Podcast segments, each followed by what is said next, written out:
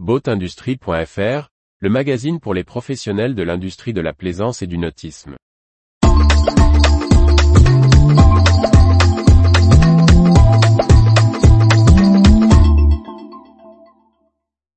Moteur électrique, les grands motoristes marins fourbissent leurs armes.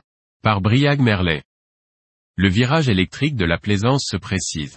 Les grands acteurs de la motorisation marine mettent un coup de barre pour ne pas laisser le marché leur échapper.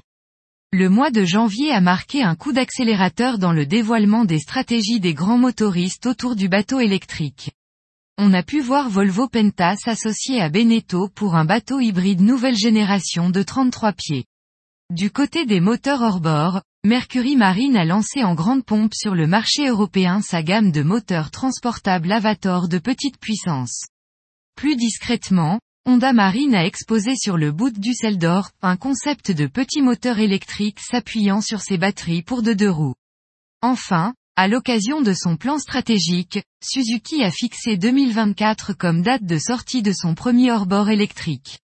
Autrefois réservé aux acteurs spécialisés et dominé par Torquido et E-Propulsion, le marché de la motorisation marine vit un tournant. Mais tous ces moteurs restaient peu présents sur les bateaux en première monte. Là encore, le virage est en cours. On a vu de grands constructeurs exposer leurs modèles électriques, principalement dans la voile, mais aussi dans les débottes.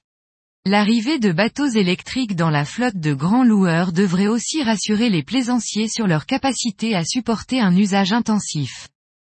Les prochains mois et années seront passionnants pour observer la recomposition du marché de la motorisation des bateaux de plaisance. Retrouvez toute l'actualité pour les professionnels de l'industrie de la plaisance sur le site boatindustrie.fr et n'oubliez pas de laisser 5 étoiles sur votre plateforme de podcast.